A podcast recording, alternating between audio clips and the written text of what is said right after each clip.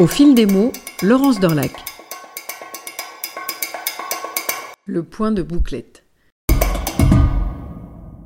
Vous verrez peu à peu qu'en broderie, il y a des points à trucs. Allez regarder, ils sont tout simples, tout simples, prompts à faire un bel effet. Ils sont en fait dépendants d'un tour de main, d'un savoir-faire, d'un truc. Le point de bouclette est l'un de ces points à trucs. Le concept Réaliser une boucle qui sera maintenue par un petit point, c'est le truc. Alors, je l'explique. Attention au départ.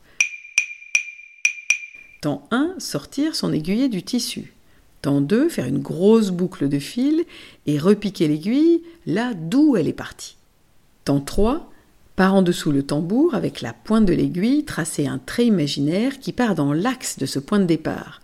Sa longueur va déterminer la taille de la bouclette. Temps 4, faire ressortir l'aiguille, mais en veillant à ce qu'elle reste dans la boucle de fil qui est à l'extérieur. Arrêt sur image, que voit-on sur le tissu? Une grosse boucle assez lâche, avec dedans, le long de son rebord en haut, le fil qui ressort. Alors on continue? Tirez sur votre fil qui ressort, la boucle se resserrant va se faire bouclette doucement. Et pour figer cette bouclette, repiquez de l'autre côté du fil, oui, juste de l'autre côté de la tête de la bouclette, pour faire un petit point, comme un point lancé, donc très perpendiculaire. Et la bouclette est emprisonnée, arrêtée.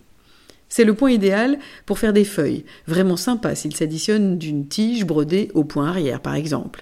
C'est le point facile pour les petites fleurs, à condition express de réaliser un nombre impair de 3 ou 5 bouclettes qui deviendront pétales. Mais bon, à 4 ou 6, c'est aussi joli, l'important est alors de laisser un petit espace au centre pour y broder pourquoi pas des pistils avec un point de nœud. Avec un peu d'attention et d'entraînement, ah oui assurément, le point de bouclette est vite bouclé.